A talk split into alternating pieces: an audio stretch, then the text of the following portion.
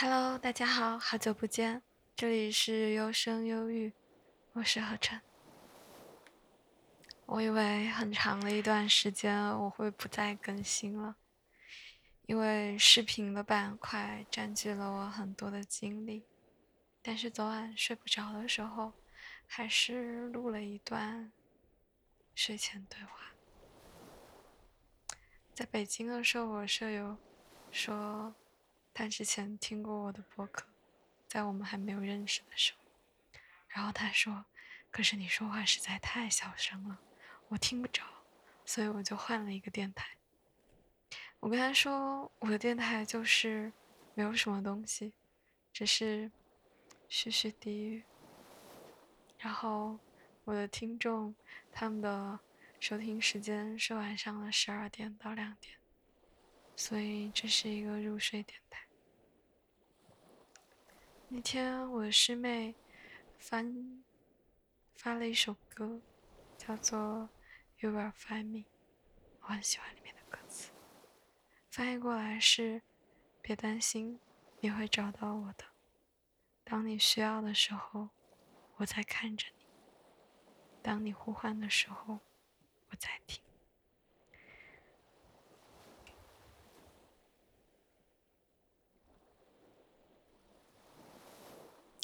这是一种安全感，你会在正确的时间点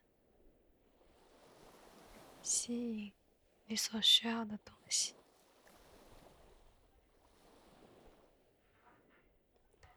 之前学校的阅读马拉松，选择了一本阅读的书目，叫做《你当像鸟飞往你的山》，它里面有这样的一句话。他说：“你可以爱一个人，但依然选择离开他们；你可以每天想念一个人，但依然为他们不在你的生命中而感到庆幸。”之前在微博还看到一段关于爱的讨论。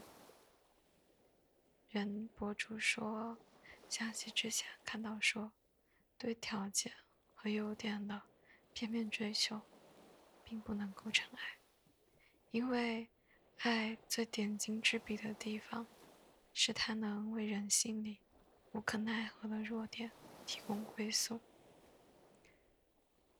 然后有几个转发很有意思，一个是说，爱是爱，不是优秀的奖励。然后另外一个，他说，专业里经常说，至高的爱是无条件的爱，但我总觉得真爱是发生在从有条件进入无条件的爱的那一刻。我今天又招了一个新的剪辑师，这样算下来，我就有三个 vlog 剪辑师和一个普通的视频剪辑师了。我自己也会做一些剪辑。为什么会有这么多的剪辑师？是因为我发现剪辑的速度已经跟不上我拍摄的速度了。我储存了很多的素材，但我不喜欢这一种有很多作业没有做完的感觉。而且我发现，感觉是会过期的，这种错位。会打消很多的兴奋感，我没有办法一周接着一周的等待下去，只能召唤来更多的人，马上的把我的记忆和我的创作进行加工。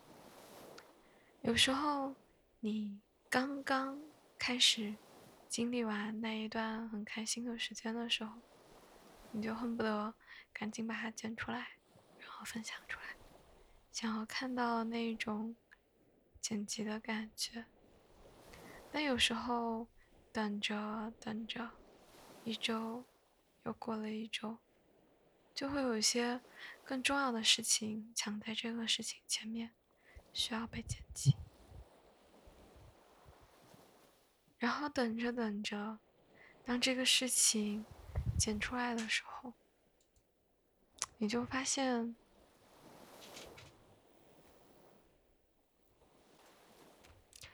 发现那种感觉已经完全不一样了，它变得无趣，就好像一个你等待了很久的东西，终于在不那么有意义的时刻。所以我感觉有更多的剪辑师之后，好像就是在和自己的回忆和记忆赛跑，而且你更像是在。和生活赛跑，在这个事情变质之前，在感觉消退之前，在东西变化之前，把那样的记忆留下来。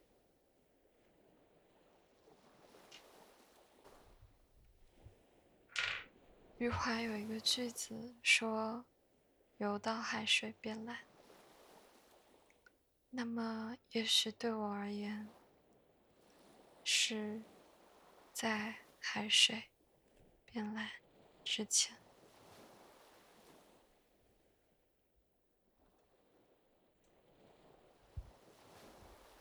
我不知道这些记录下来的东西属于什么，但我希望可以尽可能多的。去记录一些会让我感觉到快乐的部分，在某些时刻，在我意识到我开始做 vlog 的时刻，我会突然伤感，有一些重要的人，我们并没有留下什么视频，或者是某种作品的纪念。但从此刻开始，我依然可以和。在我生活之中的有共鸣的人，共同完成一些让我们的生活不算全无意义的时刻与约定，可能是某一种夜游小镇辨认方向的时刻，或者是某一个散步、吃蛋糕、喝酒的夜晚，或者是。一起看的海水、夕阳、高积云。当你将目光从虚无的那一头短暂的移开，回头的时候，你就可以在你的主页里面看到那些时刻和他们。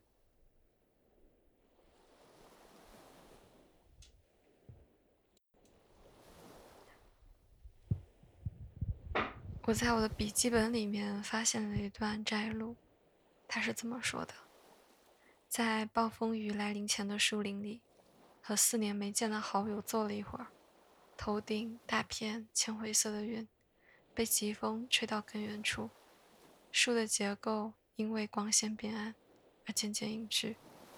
我们轻声地说着话，直至暴雨落下。这好像正是一直以来。我和朋友相互陪伴的方式，我们轻声说话，直至暴雨落下。在此之前，还看到一个博主突然和朋友说想要去庙里，然后朋友说：“如果你感觉到了，那我们就去吧。”他们一起坐了很久的车，进小山。一路静谧无声，也没有其他行人。路的尽头是一道木门，然后去叩门之后，有一位老者来应门，什么都没有问，只说我们在准备午饭。进去之前记得脱鞋。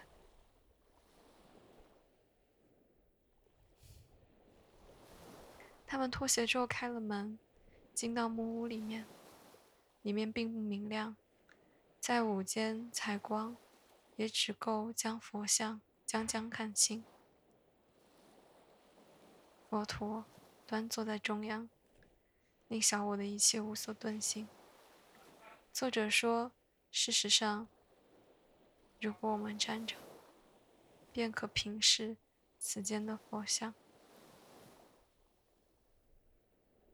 然后他们就不说话。只是各自观想。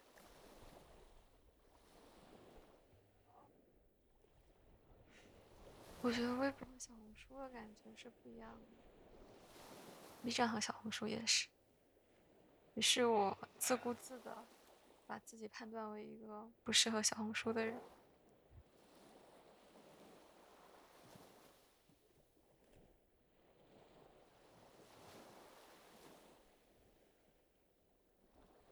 大概说什么了？不，然后。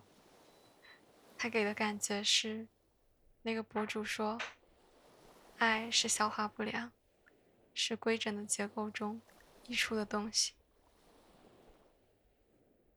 我有时候会在微博上看到一些其他人生命中可以称之为，对方认为可以称之为浪漫的时刻。他说，都是在对我没有任何目的或者企图心的人共度的时刻发生的。你总会等到一个心头一松的时刻，内在的声音自然到来，告诉你，it will pass。